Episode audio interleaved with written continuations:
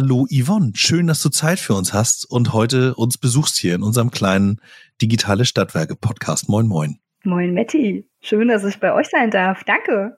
Ja, sehr gerne, sehr gerne. Yvonne, wir starten jetzt gleich mal hier mit dir. Yvonne Wilke, du hast dich noch nicht vor allzu langer Zeit selbstständig gemacht mit äh, Produkte, Prozesse Wilke. Das ist deine Beratung und wir steigen vielleicht gleich mal ein mit deiner History. Also wie bist du da eigentlich hingekommen? Was hast du eigentlich vorher gemacht? Wo kommst du her? Wer bist du eigentlich? Erzähl doch mal ein bisschen was über dich. Ja, das mache ich. Ich bin schon ganz schön lange in der Energiewirtschaft, seit 17 Jahren genauer gesagt. Und das war so die spannende Zeit, als die Regulierung gerade so ganz aktiv war und ganz neu war auch für alle. Ich war im spannenden Feld der Gasspeicherung bei einem Gasspeicher quasi zuerst mal als Werkstudent angestellt und dann auch als richtiger Mitarbeiter. Und es war total spannend, denn irgendwie wusste keiner so richtig, wie es gehen soll, wie es gemacht werden soll. Das Thema war total neu, denn die Speicherbetreiber, die waren natürlich mit den Händlern, mit ihrem eigenen Handel und Vertrieb noch schön zusammen ein Unternehmen und die konnten ihr Gas da reintun, wie sie wollten und konnten es auch rausholen, wie sie es brauchten. Und nun kam auf einmal die Vorgabe, dass auch andere ihr Gas da reintun sollen. Wie soll das eigentlich funktionieren? Man konnte das überhaupt nicht auseinanderhalten. Hinzu kommt auch noch, dass der Gas gekauft wird in Kilowattstunden und in so einen Speicher der misst natürlich Kubikmeter, denn er hat ja ein Volumen, wo was rein muss.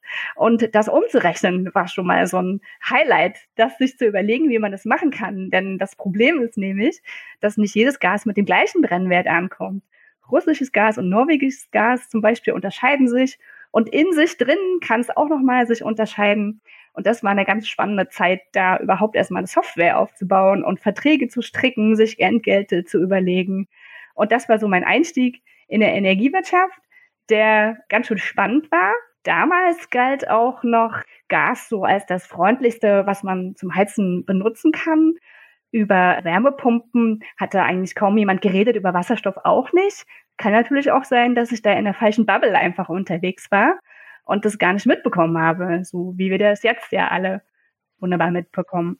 Ich wollte gerade sagen, also ich glaube, dass das nicht die falsche Bubble war, sondern es einfach zu der Zeit war das noch überhaupt gar kein echtes Thema. 17 Jahre her ist ja schon auch ein bisschen. Was hast du denn vorher gemacht? Also was hast du denn in der Ausbildung gehabt, damit du dahin gerutscht bist sozusagen in dieses energiewirtschaftliche Gasgeschäft? Ich bin BWLer, ganz stinknormaler BWLer.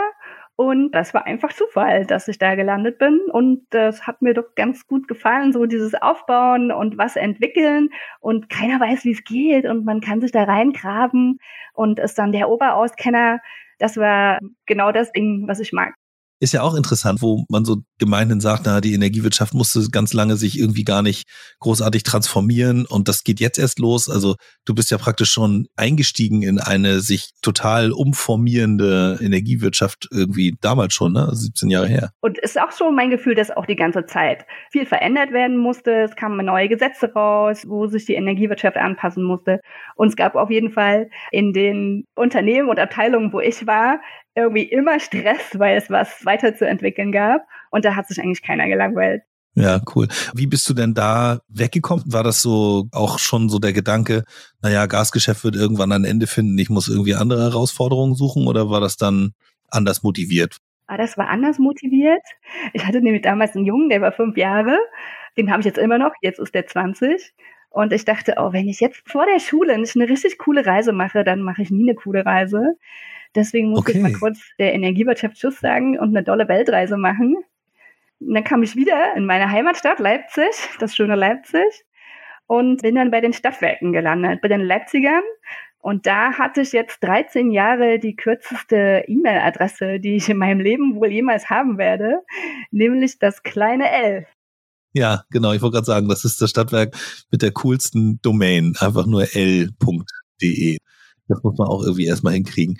Warte mal, du hast jetzt 13 Jahre gesagt, jetzt hast du ja vorher in der Gaswirtschaft ein bisschen gearbeitet. Hatte ich gerade kurz den Eindruck, dass deine Weltreise dann doch ein bisschen mehr Zeit in Anspruch genommen hat. Und da muss ich jetzt nochmal nachpieken. Wie lange wart ihr denn unterwegs? Wir waren nur ein Jahr unterwegs. Nur? Und dann ging es auch schon los. Aber vorher bei den Speichern, da war ich drei Jahre. Drei Jahre, alles klar, okay. Und bei den Stadtwerken, was war da so dein Weg? In 13 Jahren wirst du ja wahrscheinlich auch nicht nur eine Tätigkeit gemacht haben, würde ich jetzt mal vermuten. Genau, da habe ich ein paar verschiedene gemacht. Geschäftsentwicklung habe ich am Anfang gemacht, das war im Energiehandel. Und später bin ich dann zum Portfolio-Management, habe da mal rumgeschnuppert und geguckt, was kann man da aufbauen. Als es dann nicht mehr so das aufzubauen gab, was ich gut kann, dann habe ich gedacht, gucke ich mal weiter. Und dann bin ich im sage und schreibe Innovationsmanagement gelandet. Das war so das Größte und Schönste. Denn da geht es ja nur darum, aufzubauen und zu gucken, was man anders machen kann und besser machen kann. Das habe ich jetzt bis zum Schluss gemacht. Und seit 1.10 habe ich mir überlegt, ich möchte nur noch aufbauen und nur noch Prozesse entwickeln und nicht mehr nur in einem Unternehmen, sondern in vielen für viele, damit ich noch ein bisschen mein Brain trainieren kann. Und deshalb habe ich mich jetzt selbstständig gemacht und bin seit 1.10. unterwegs als Beraterin für Prozessaufbau und Produktentwicklung und quasi meine Leidenschaft ist aufzubauen und dort zu unterstützen und voranzutreiben, wo es hängt, nicht vorwärts geht oder wo es ordentlich kracht und rumpelt. Und dann, wenn es funktioniert und ich dahin begleitet habe, dann liebe ich es auch, das einzuführen und allen zu erklären, wie es funktioniert. Und dann, wenn es läuft, dann habe ich keine Lust mehr. Ah, okay, alles klar. Passt doch. Also du gehörst sozusagen auch zu denen, die weiter vorne in dieser Diffusionsmatrix drin hängen oder in dieser Skala drin hängen. Also innovieren, Dinge neu machen, aber wenn es dann irgendwann richtig läuft und immer wieder gleich ist, dann ist das nicht mehr ganz so spannend. Aber das ist ja auch total okay. War das denn auch so ein Beweggrund? Jetzt hast du ja praktisch die ganze Zeit aufgebaut. Also du hast es gerade gesagt, beim Gas damals, da gab es irgendwie große Umbrüche. Jetzt hast du dann verschiedene Stationen in dem Stadtwerk hinter dich gebracht.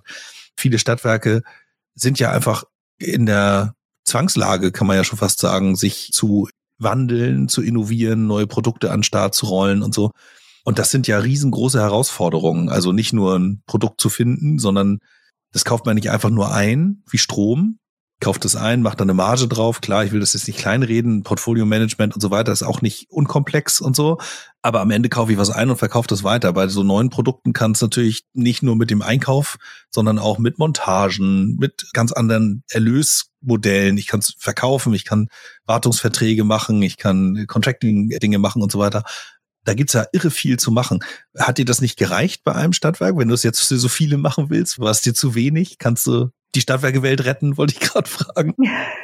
Ich kann, glaube ich, die Stadtwerkewelt nicht retten. Die muss auch nicht gerettet werden, glaube ich. Es gibt viele andere kluge, schlaue Köpfe, aber ich kann unterstützen und vorantreiben.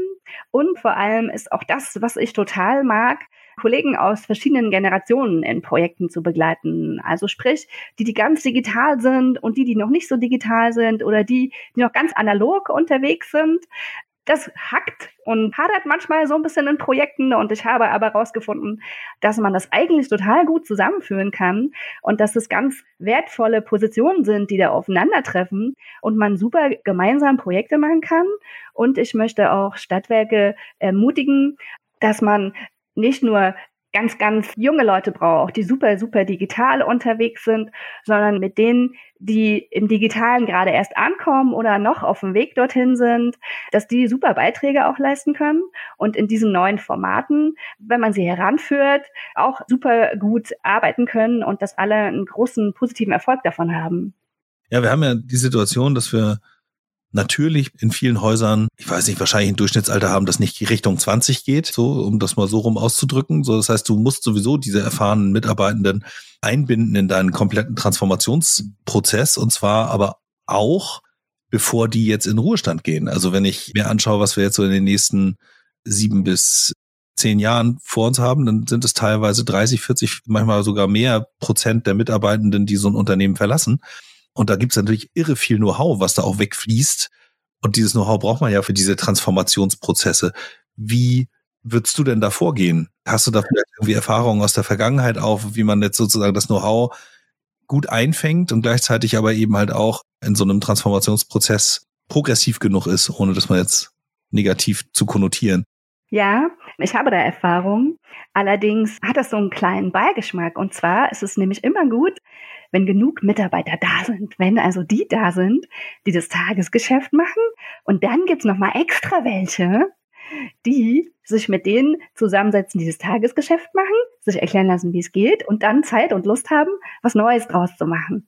Aber gibt's denn das? Wo gibt's so viele Mitarbeiter, dass nicht die aus dem Tagesgeschäft die Projekte machen? Und mit dem Generationswechsel ist es nämlich so, theoretisch könnte es gut funktionieren, wenn die uns bald verlassen mit Tränen, quasi schon den nächsten, die letzten zwei Jahre beiseite stehen haben und die das einfach gemeinsam machen können zwei Jahre lang und quasi viele Sonderfälle schon mal behandeln. Und es ist auch total toll, wenn jemand, der Digital Native ist, mit jemand, der kein Digital Native ist, zusammenarbeitet und genau erklärt, wie es funktioniert. Dann kann man daraus nämlich super sich überlegen, wie das leichter wäre.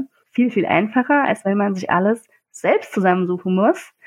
Und hier habe ich nämlich so das Gefühl oder meine Wahrnehmung ist, dass wir in Deutschland mit dem Offboarding so ganz, ganz weit hinterherhängen. Da habe ich mir nämlich auch was überlegt, was quasi meine Dienstleistung ist, die ich anbiete. Also ich finde jetzt erstmal den Begriff Offboarding finde ich ja auch irgendwie cool, weil den benutze ich ja gar nicht. Das ist überhaupt nichts, was in meinem Repertoire auftaucht, weil man ganz okay. oft von also ist ja immer nur so nach vorne. Na gut, Offboarding ist ja auch nach vorne, irgendwie auf der Zeitschiene. Aber das finde ich jetzt gerade schon mal spannend. Ich bin ganz ohr. Was meinst du mit Offboarding und was ist da sozusagen die Aufgabe, die da drin steckt?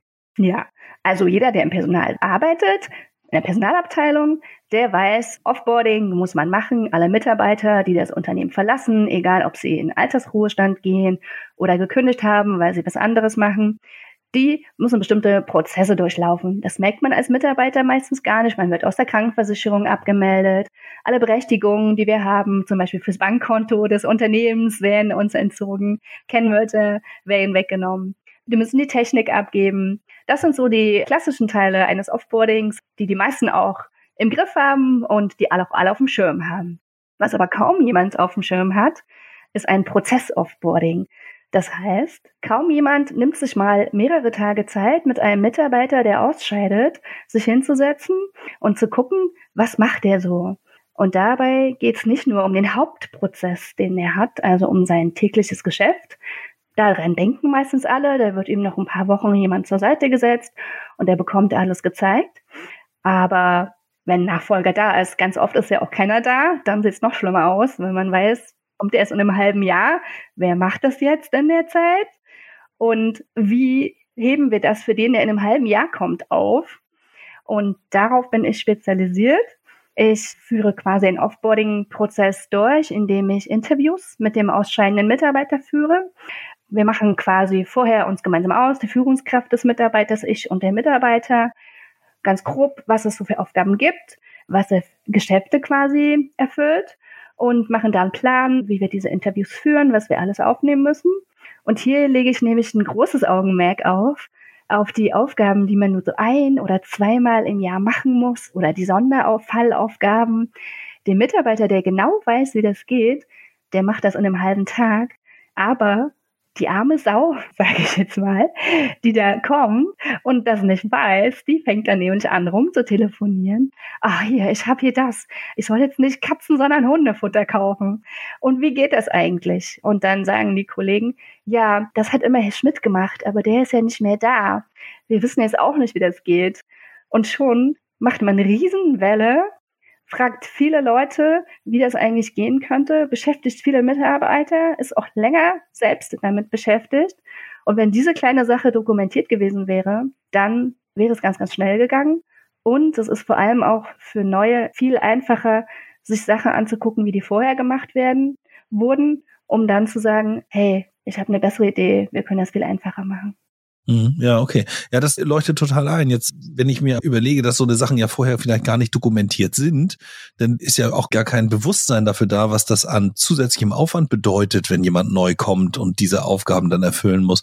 Wie kriegst du sowas dann verkauft? Also, verkaufst ja praktisch einen Nutzen, dessen Pain Points sozusagen wenig bekannt sind. Und du bist ja irgendwie auch reingeraten in diese Gedankenlage. Wie hast du das sozusagen auch intern verkauft, diese Leistung? Ich bin ja gerade dabei, die zu verkaufen. Ich bin ja ganz neu am Markt und möchte diese Leistung verkaufen. Ich glaube, dass es so in den Hinterköpfen ist es schon da, denn Angst vor diesem Generationswechsel, darüber sprechen ja sehr viele Unternehmen und sprechen darüber, oh nein, in den nächsten zehn Jahren 20 Prozent meiner Belegschaft werden weg sein. Es ist also schon da, nur die Lösung, die ich anbiete, die muss ich quasi verkaufen und hier muss ich es schaffen, das gut zu machen, dass man erkennt, hey, das ist so, Ich habe auch jetzt die Erfahrung gemacht in der kurzen Zeit, in der ich am Markt bin, dass Personen, denen ich das erzähle, sagen, oh ja, stimmt, und genau das ist mir schon passiert. Und das ist eine total gute Idee und es würde uns sehr helfen. Jetzt geht es quasi darum, die Unternehmen zu finden, die in dieser Bredouille stehen und jetzt geht jemand und der Nachfolger ist noch nicht da. Oder es ist zu wenig Zeit, den Nachfolger einzuarbeiten. Ja, also das heißt aber dann, dass so eine Leistung wie deine ja auch irgendwie rechtzeitig vonstatten gehen muss, im Grunde genommen, damit dann die mitarbeitende Person, die jetzt in den Ruhestand geht, auch noch ausreichend Zeit da ist, damit diese Interviews geführt werden können. Und sowas muss ja dann irgendwie auch ausgeschrieben werden, wahrscheinlich. Ich weiß gar nicht, wie viel Aufwand ist denn das so für so eine Interviewsituation? Redest du da eher über Fünf-Mann-Tage, wollte ich gerade sagen, Projekttage oder 50? Mhm. Über 50 eher selten. Es kommt natürlich auch ganz darauf an, wie komplex die Aufgaben sind, die ein Mitarbeiter macht. Man kann schon mal sagen, es gibt ja in ganz vielen Unternehmen so Prozesshandbücher, besonders die Energiewirtschaft ist da ja auch zum Teil verpflichtet, hat diese Prozesshandbücher. Der Prozess oder sehr viele, alle hat niemand. Viele Prozesse sind schon dokumentiert. Und was aber nicht dokumentiert ist oder was nicht sichergestellt ist, dass auch jemand dran denkt, am 1. März, wo der Bericht zum Beispiel abgegeben muss, da auch in dieses Handbuch reinzugucken. Und diese Handbücher sind nämlich nie mit Kalendern verlinkt, weil es diese Funktion, soweit ich weiß, aktuell nicht gibt. Noch ein großes Ding für alle Softwaredienstleister. Und das natürlich auch, wenn Herr Müller nicht mehr da ist, dieser Pop-up beim Chef von Herrn Müller, der sich gerade um Nachfolger kümmert, auf poppen muss und der dann guckt, macht es jetzt Frau Meier oder Frau Schmidt. Mhm. Also zum einen ist meine Aufgabe zu schauen, welche der Aufgaben, die der Mitarbeiter hat, der ausscheidet, sind bereits dokumentiert. Wie man muss man die gut sichtbar machen, dass sie nicht vergessen werden? Welche Aufgaben kann der, ganz oft ist das auch so, dass in den Interviews die Mitarbeiter schon sagen können, ja, das kann die Kollegin machen, die hat das früher gemacht, die könnte das jetzt mal für ein Vierteljahr mit abnehmen. Sowas sich quasi rauszuholen. Und so ein Interview kann zwei Tage dauern. Manchmal reicht auch sogar nur ein Tag aus, wenn alles gut dokumentiert ist. Und ich denke, so in der Woche aber sollte man das gut schaffen, viele wichtige Sachen aufzunehmen. Aufzunehmen, okay. Und genau, wo du über Aufnehmen sprichst, wir nehmen ja jetzt hier auch gerade was auf. Also insofern, wie dokumentierst du das? Machst du tatsächlich dann irgendwie eine Ton-, eine Videoaufnahme oder ist das nur das Zwischenstück hin zu einer textlichen Dokumentation in einem anderen Hand? Ja, das ist ganz verschieden. Es gibt zum einen Unternehmen, die das gar nicht erlauben, dass es Ton- und Textaufnahmen von ihrer Arbeit gibt. Mhm. Und für die Mitarbeiter, die folgen, ist es natürlich immer nett, wenn es ein schönes Klickvideo guckt, wo ich dann quasi dem Klickenden nochmal Frage stelle, warum bist du jetzt da? Und warte mal, das ist zu so schnell, mach nochmal zurück und ein schönes Video entsteht. Das wäre total super. Was aber auch gut geht, sind Anleitungen, die man quasi mit Screenshots erstellt. Damit habe ich auch schon sehr oft gearbeitet und war auch selber schon Nachfolger in solchen Screenshot-Anleitungen. Das geht gut. Es ist nicht ideal, aber es ist auf jeden Fall richtig toll, sowas zu haben, als gar nichts zu haben. Naja, klar, also ich kann mir das schon sehr gut vorstellen, wenn man erstmal reingeworfen wird in so eine Situation oder vielleicht sogar schon ein halbes Jahr, ein Dreivierteljahr da ist und auf einmal kommt so eine Aufgabe, mit der man überhaupt nicht gerechnet hat und man muss sich da erstmal reinwühlen und so ein Mensch, der schon lange im Ruhestand ist, den kann ich nicht mal eben kurz anrufen oder so. Also ja, kostet mit Sicherheit viel Energie. Also das ist aber auch ein sehr konkretes Produkt oder eine konkrete Leistung, die du da anbietest. Du hast ja noch andere Dinge. Also wenn es jetzt darum geht, dass du einen neuen Prozess aufbaust, weil ein neues Produkt, eine neue Leistung irgendwo implementiert wird, dann begleitest du das auch, richtig? Ja, genau. Insbesondere, wenn es darum geht, jemand merkt, oh, mein Prozess, ich glaube, eigentlich könnte ich es viel besser machen, aber Kollegen sind alle im Tagesgeschäft gebunden, keiner hat Zeit, wir haben nicht mal Zeit, ein Konzept zu schreiben, dann könnt ihr mich gerne einbinden. Ich habe Zeit für euch.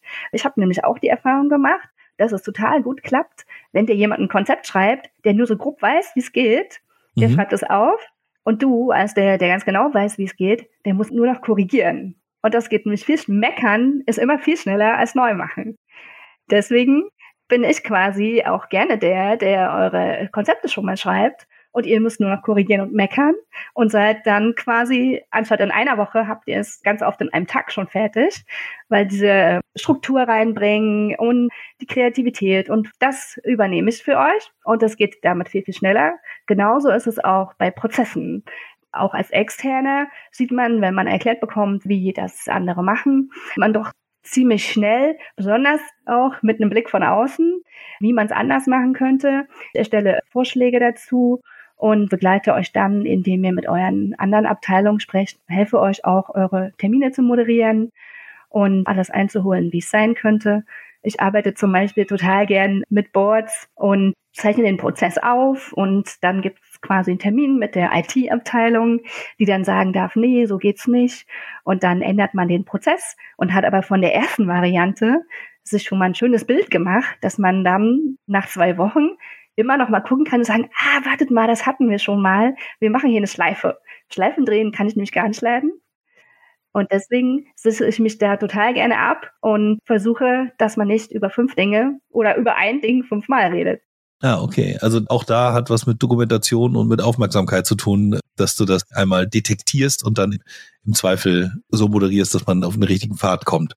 Gibt so Punkte, wo du sagst, das ist so die größte Herausforderung unter all denen, die wir gerade haben? Also Personal geht weg, weil in Ruhestand, junges Personal kommt nach und kennt sich vielleicht mit Energiewirtschaft noch gar nicht aus, digitale Strukturen sind noch nicht da, Produkte sind vielleicht noch nicht ausreichend gut entwickelt oder sind in so einem Zwischenstadium zwischen schon fast gut, aber ist noch nicht in der Welt. Dementsprechend kannst du auch noch kein Geld verdienen und man kann da keine Erfahrung damit machen.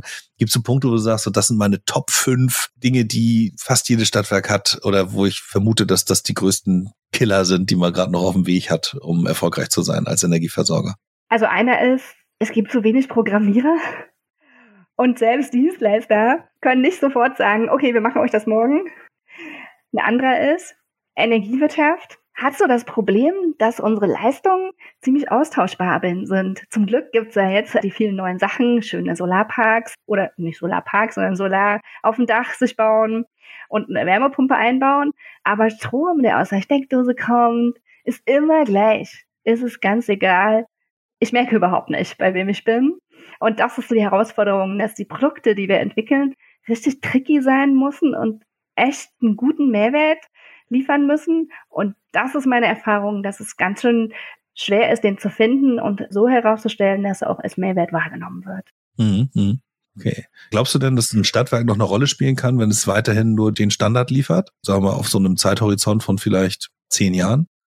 Gasgeschäft und normales Stromgeschäft ohne Differenzierung großartig? Oder verschwinden die? Ich glaube, dass es schwer ist, hm? das zu schaffen. Ich muss auch ehrlich sagen, dass ich das Gefühl habe, dass alle das verstanden haben. Mhm und alle daran arbeiten, aber es schwer ist und es einfach nicht so schnell geht, weil Energiewirtschaft auch kompliziert ist. Es sind komplizierte Prozesse, schon allein, wenn man sich anguckt, dass man Strom verkauft und der morgen dann das kleine Restbisschen, was man nicht langfristig beschaffen konnte, teurer ist, als man es eingeplant hat. So ein Mist. Ich glaube, das haben nicht viele andere Branchen. Das ist ein Schmerz, der es in der Energiewirtschaft besonders schwer macht, Produkte zu entwickeln. Ja, ich kann das nachvollziehen, dass wenn dir dann sozusagen das Stückchen Ausgleichsenergie dir dein Wochen, Monats, keine Ahnung, vielleicht sogar Quartalsergebnis verhagelt, dann ist das natürlich sau schwer, da irgendwie Geld mit zu verdienen.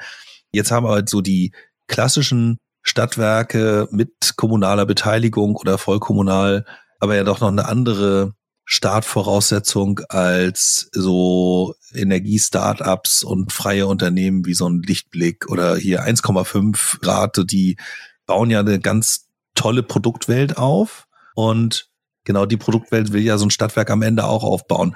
Wie stark ich weiß, das passt jetzt nicht so hundertprozentig in diese Beratungsgeschichte rein, aber vielleicht so auch aus der Erfahrung, wie stark sind Stadtwerke benachteiligt dadurch, dass sie auch so dicht an Politik dranhängen und gar nicht so frei entscheiden können wie so ein Start-up. Also wir haben ja schon Ziegel im Rucksack, würde ich mal sagen. Ja, Sie haben einen Rucksack, der heißt Geschwindigkeit. Mhm. Ist natürlich ein Unterschied, ja, ob man freies Unternehmen ist oder ein kleines Start-up. Entscheidungen von zwei Leuten getroffen werden oder eine Entscheidung in den Aufsichtsrat muss, der nur einmal im Monat tagt und man natürlich auch ganz andere Überzeugungsarbeit leisten darf. Stadtwerke kommunal. Das heißt, man hat auch nicht dieses Ausprobiergeld. Man hat das Geld seiner Kommune, mit dem man arbeitet, dass man nicht verschwenden darf, dass man nicht in riskante Geschäfte stecken darf. Und das heißt, mal so was ausprobieren ist in kleinen Sachen möglich, aber in so großen Riesenprojekten ist das eine Sache, die einfach Zeit braucht, um das genehmigt zu bekommen. Mhm. Und wenn du jetzt so mal guckst, so die was so mein Steckenpferd ist, ich bin Fan von kommunalen Zusammenhängen beziehungsweise auch von kommunalen Stadtwerken, weil gerade die Vertriebe einfach so einen positiven Deckungsbeitrag erwirtschaften können, der dann eben Haushaltslücken auch mal zu schließen in der Lage ist. Wir sehen das bei ÖPNV, Schwimmbad, manchmal kulturelle Themen, die in so bestimmten Kommunen fast gar nicht stattfinden könnten, wenn es nicht noch ein funktionierendes Stadtwerk. Mhm. Wenn ich nur an die Klimaseite denke, dass wir möglichst versuchen müssen, den CO2-Ausstoß zu minimieren oder auf Null zu fahren, dann denke ich, haben wir eine Menge Innovationen im Markt. Ich habe ja schon 1,5 Grad genannt. Es gibt ja, wie gesagt, auch noch ein paar andere Endpal und so weiter, die alle irgendwie anfangen und tolle Produkte dahingehend auf den Markt gebracht haben. Da mache ich mir eigentlich keine großen Sorgen, dass wir das nicht irgendwie hinkriegen werden im Laufe der nächsten Jahre. Äh, ich wage keine Prognose, wann das so sein wird, aber ich mache mir da, wie gesagt, keine Sorgen. Ich habe nur die Befürchtung, dass wenn die anderen so viel schneller und rentabler und im Markt schneller Akzeptanz finden, dass dann praktisch Stadtwerke auf der Strecke bleiben und wir am Ende eben genau diesen kommunalen Vorteil verlieren, dass wir da praktisch Geld verdienen können für unsere Schwimmbäder und den ÖPNV. Wie siehst du das? Siehst du, dass da eine Chance tatsächlich besteht, dass die das schaffen können? Und wenn du Stadtwerke Geschäftsführerin wärst, was wären denn so deine Entscheidungen, das zu tun? Fiese Frage vielleicht, weiß ich nicht. Total viele fiese Frage. Ich glaube, dass sie das schaffen können. Es gibt ja auch schon viele Stadtwerke, die quasi kleine Unternehmen ausgründen, die sich nur mit Innovation beschäftigen dürfen, die in kleinen Geldsummen quasi ausprobieren dürfen, ähm, was ich total positiv beobachte und gut finde und auch sehe, dass die Erfolge haben. Und ja, ich glaube, es gehört einfach dazu, dass ein kommunales Unternehmen nicht ganz so schnell ist wie ein Stadtwerk. Und dass sie das schaffen können, glaube ich trotzdem, weil ja jetzt so vor zwei Jahren ist es ja erst passiert. Dann verschwinden auch Marktteilnehmer wieder, weil eine Finanzdecke dahinter fehlt. Das ist natürlich unser Vorteil, dass wir aufgrund dieser Sicherheit, die wir bringen müssen und dieser Angst, die da ist, auch natürlich nicht so schnell in Risiken reinlaufen. Mhm. Und hier natürlich laufen auch Stadtwerke da rein. Wenn man noch so sicher ist, kann es trotzdem passieren, aber nicht so stark. Und was wäre mein Tipp als Geschäftsführer eines Stadtwerkes?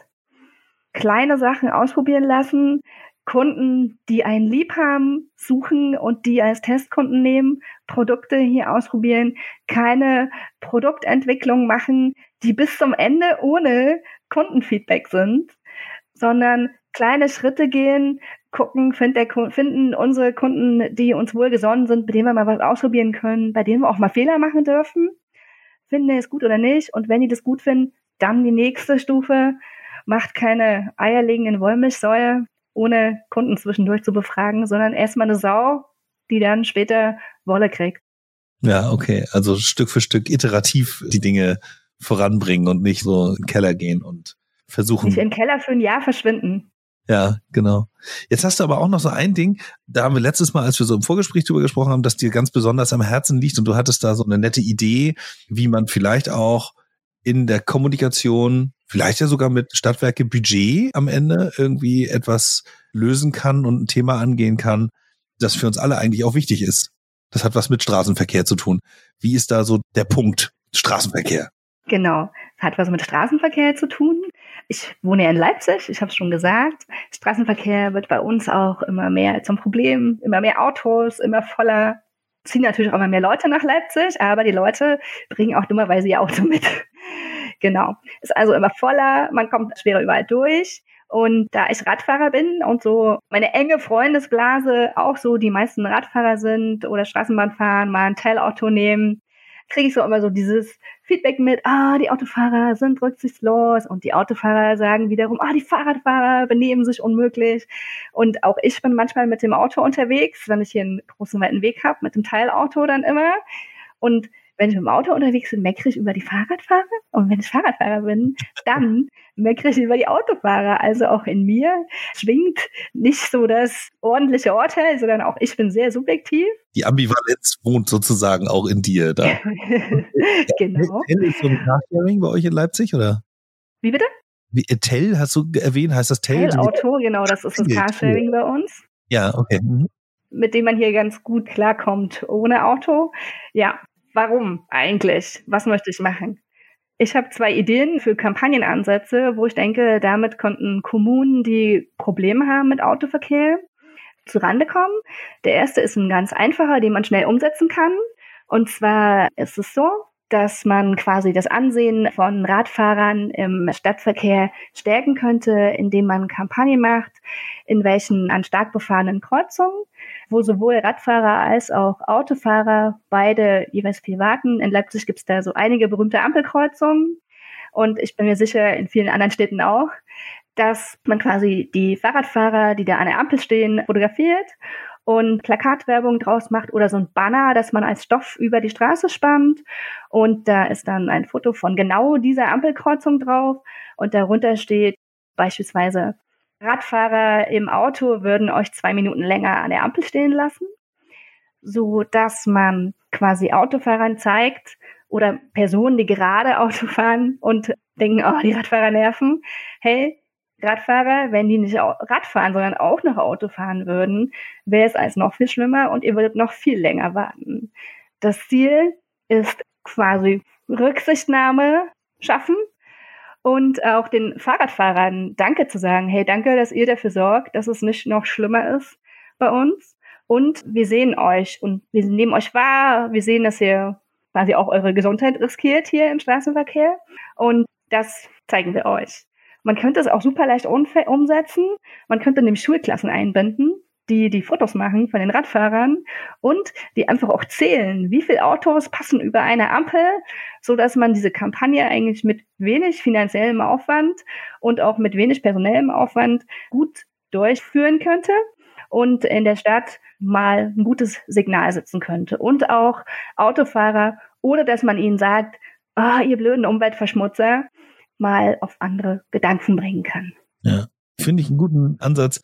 Auch vor allem die echte Kreuzung sozusagen, also nicht irgendein Foto, sondern tatsächlich das von der Stelle, wo man sich tatsächlich gerade befindet. Ein bisschen problematisch könnte natürlich jetzt irgendwie so das Thema Datenschutz sein, so und Recht am eigenen Bild und so. Die müsste man schon ein bisschen fragen, die Leute, bevor man die da fotografiert wahrscheinlich. Aber das kriegt man wahrscheinlich auch hin. Genau, das kriegt man auch hin. Außerdem in Gruppen ab einer bestimmten Personenzahl, ich glaube zehn, braucht man nicht mehr fragen. Ah, okay, alles klar. Das ist doch eine gute Geschichte. Und dann haben wir so ein bisschen das Miteinander und das so ein bisschen forciert, dass, dass die Menschen sich auch mal in die Haut des jeweils anderen Menschen wie versetzen können, so, ne? Also, ja, ich gut. Und die Suche Kommunen, die Lust haben, das umzusetzen und auszuprobieren und wird die auch gern begleiten und unterstützen dabei. Mhm. Ja, okay. Ja, das ist cool. Und wie sieht die Situation für Radfahrer in Leipzig aus? Es gibt ja so Städte wie Münster, die sich, die ja seit langen Jahren relativ viel für den Fahrradverkehr tun. Und es gibt andere Städte wie Berlin, wo man jetzt gerade wieder merkt, dass die da durchaus ihre Probleme haben, den Radverkehr anständig zu unterstützen. Wo würdest du Leipzig so ansiedeln als aus eigener Erfahrung als Radfahrerin? Ja, also es ist nicht so schlimm wie in Berlin. Es wird auch schon was getan. Es gibt gute Fahrradstrecken, die man nutzen kann. Allerdings besondere Wege, zum Beispiel einmal quer durch die Innenstadt, sind irgendwie sind so stückchenweise, sind jetzt auch Fahrräder geschaffen worden. Die Stadtverwaltung in Leipzig ist da auch ganz hinterher und versucht da Gutes zu schaffen. Allerdings, wo die Häuser dicht beieinander stehen und die Straßen schmal sind, ist es auch natürlich schwer, da überall so schnell was hinzukriegen. Aber Stadtverwaltung hat es auf dem Schirm. Stadtverwaltung ist da auch fleißig und deswegen haben wir es nicht ganz schlecht, aber auch nicht wie in Münster.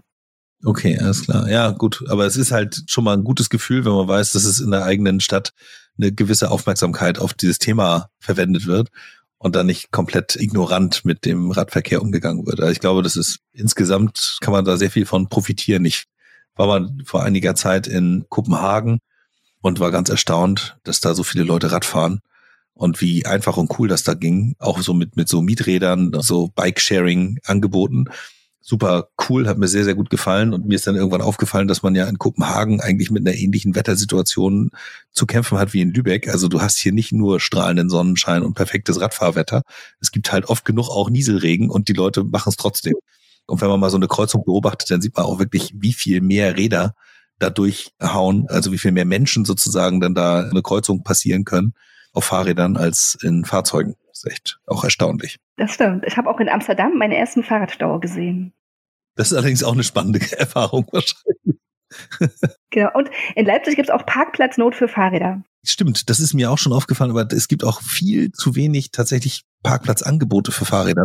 Also so es gibt ja dann diese normalen Bügel und da stehen dann immer drei von diesen Metallbügeln nebeneinander und an so einem Metallbügel quer ran, da kriegst du ja, im Grunde genommen kriegst du eigentlich auch nur ein Rad dran, ohne dass du da mit anderen Fahrrädern stark kuscheln musst, wenn du da ins anschließt. Da. Ja, und in so Plätzen wie die Uni, wo 2000 Leute mit dem Fahrrad kommen, selbst wenn ihr die alle irgendwo an einen Platz stellen, dann ist da viel Verkehr. Aber wir haben jetzt eine Fahrradtiefgarage in der Uni in Leipzig.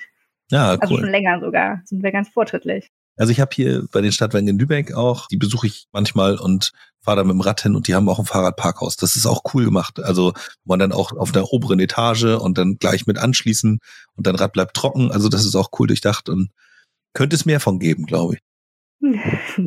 genau. Ich habe noch eine zweite Idee, darf ich die auch noch erzählen? Ja, Logo. Wunderbar. Meine zweite Kampagne ist allerdings nicht so leicht umzusetzen und da äh, suche ich auch Mitstreiter. Die heißt nämlich einmal pro Woche. Hier geht es auch wieder darum, nicht Personen, die so Autofahren irgendwie gar nicht lassen können und wollen, als Umweltverschmutzer zu verurteilen, was natürlich eigentlich okay ist, aber so wird, geht es ja nicht weiter und man merkt ja auch, dass man, dass man darauf nicht reagieren kann. Ja, wenn man angegriffen wird, kann man schwer reagieren, kann schwer sein Verhalten ändern und sind wir ehrlich, für einige ist es auch wirklich schwer, wenn du auf dem Land wohnst, da fährt kein Bus, du musst zur Arbeit, hast deine Kinder verstreut in 5000 Kindergärten und in der Schule auch noch, geht es schwer mit dem Auto. Ich finde, dass man diesen Ansatz, fahre gar nicht mehr Auto, der ist toll und es wäre toll, wenn es klappt, aber man sollte da anders hinangehen. Und mein Vorschlag ist nämlich zu sagen, einmal die Woche. Versuch doch mal einmal die Woche nicht mit dem Auto zu fahren. Du hast nicht jeden Tag Yoga, du musst nicht jeden Tag die Kinder abholen und du fährst auch nicht jeden Tag einkaufen. Mhm. Und du hast es auch nicht jeden Tag eilig. Du könntest einen Tag in der Woche auch mal was anderes ausprobieren. Vielleicht das Fahrrad, wo sonst der Weg 20 Minuten länger dauert oder die U-Bahn, wo du das Doppelte unterwegs bist. Einmal in der Woche wäre es gut, wenn du auf dein Auto verzichtest. Und einmal in der Woche ist auch eine ganz schön große Zahl, wenn man nämlich davon ausgeht, fünf Arbeitstage und einmal in der Woche sind fette 20 Prozent. Und Autoverkehr um 20 Prozent von einer Person zu senken oder 20 Prozent in der Stadt wäre ganz schön dick. Und ich glaube, dass man damit besser an Leute rankommen, für die es schwer ist, auf das Auto zu verzichten. Man zeigt ihnen damit auch eine Wertschätzung. Wir sehen, dein Alltag ist anstrengend, deine Wege sind weit, wir verurteilen dich nicht und du musst auch nicht dein Leben ändern. Dein kleiner Beitrag, der ist schon wertvoll.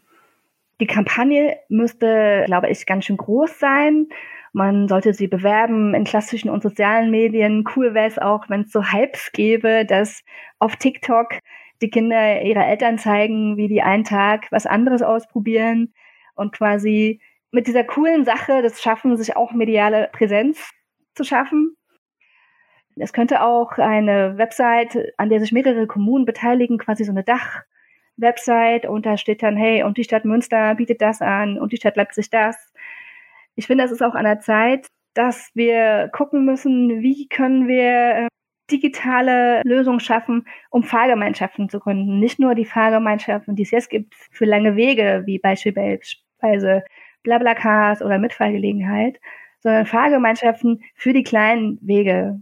Weil das ist genau das, was uns in der Stadt wehtut. Jeder fährt zur Arbeit, jeder fährt in den Kindergarten. Aber einmal in der Woche könnte es klappen, dass der Nachbar bei mir vorbeifährt, weil da hat er nicht sein Volleyballtraining und das aber zu finden, diese Möglichkeiten, woanders mitzufahren, wenn es keinen Bus gibt, da sind wir noch ein bisschen hinterher. Ja, das ist sicherlich auch nicht ganz so trivial umzusetzen, also so eine Geschichten. Aber ich glaube, da, wo es den ÖPNV gibt, der auch vielleicht von Stadtwerke-Seite mit betrieben wird, ließen sich ja unter Umständen Anreize finden durch vielleicht ein vergünstigtes Ticket oder sowas, wenn man an einem Programm teilnimmt. Weiß ich nicht, fahr mit, ich mach so ein mache mir so ein Pappschild, das verteile ich in der Bevölkerung und jeder, der das sich so in die Scheibe steckt und sagt, du darfst einfach einsteigen und mitfahren, wenn du möchtest oder sowas oder wie auch immer. Da könnte man dann. Da Haltestellen, ja, auf der Insel Pellworm zum Beispiel, die haben eine kühle Lösung. Da gibt es an bestimmten Kreuzungen Haltestellen, da ist eine Bank Und da sind so Wegweiser, die kann man hoch und runter klappen. Und wenn man quasi zum Hafen will, dann klappt man den Wegweiser Hafen hoch. Und wer vorbeifährt, sieht, dass man zum Hafen will. Ach cool, das ist so ein bisschen wie Anhalter, nur ich muss mir mein Schild nicht selber schreiben.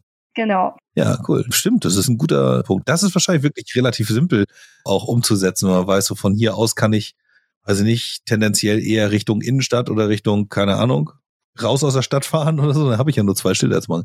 Ja, cool. Das finde ich auch einen guten Gedanken. Genau, also das ist ein größeres Brett zu bohren, dieses Projekt in die Gänge zu kriegen, zum Laufen zu kriegen. Und hier suche ich Mitstreiter. Ja. Wie würdest du das denn machen, wenn jetzt einer sagt, ich bin Mitstreiter? Was für Leute suchst du, die da mitmachen? Direkt ein Stadtwerk oder einzelne Personen, Firmen oder wie? Zum einen natürlich Kommunen, die sagen, oh, wir haben dieses Problem, wir wollen eine Lösung finden, wir wollen auch eine Lösung finden, die anspricht und die nicht abschreckt, die alle mitnimmt. Und zum einen suche ich quasi Kommunen, die sagen, hey, wir wollen das machen. Dann suche ich auch Leute, die Geld geben dürfen, politische Kontakte. Kommunen, Länder und eigentlich finde ich auch, ist es ein Bundesproblem. Also finde auch, dass man aus dem Bundeshaushalt dafür Mittel zur Verfügung stellen könnte. Suche jemand, der Kontakte hat zu diesen Personen, sich auch auskennt damit, sowas zu bekommen. Und was ich auch noch brauche, ist so Kommunikation zu Experten, die so genau wissen, wie man auf TikTok so einen coolen Kanal schaltet, die vielleicht auch Bock haben, das zu machen. Also das sind schon so klar so ein paar Werber, Werberinnen, die so eine Kanäle bespielen und schon ein bisschen Social Media Campaigning-Erfahrungen irgendwie haben. Hast du denn dich schon mal mit anderen Organisationen versucht auszutauschen dazu? Es gibt ja mit Sicherheit Leute wie, weiß ich nicht, eine Mitfahrzentrale oder sowas, die durchaus auch als Organisation ein bisschen Reichweite haben und so, mit dem man vielleicht reden kann? Nee, ich bin noch ganz am Anfang und muss das quasi alles erst starten. Und da ich ja nebenbei auch mein Unternehmen noch die Unternehmensberatung führen muss, habe ich noch gar nicht so viel Zeit gehabt. Genau. Ja, okay, alles klar. Ist ja gut. Ich finde das auch total legitim, auch Ideen zu formulieren. Vielleicht wird sich die auch noch wandeln und gucken, je nachdem, wen du da kennenlernst und wie das da weitergeht. Dann kann das ja vielleicht auch in anderen Dingen, mit anderen Dingen sich anreichern oder in anderen Dingen aufgehen und so, wo man, wenn man Mitstreiter, dann ist das ja wie so ein Flusssystem, wo man vielleicht dann doch irgendwann die Ströme zusammenführt und zusammenführen kann.